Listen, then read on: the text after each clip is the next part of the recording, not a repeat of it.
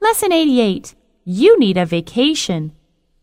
What's the matter, Luke? You look stressed out. I'm under a lot of pressure at work. You need a long vacation. I know, but I really don't have the time.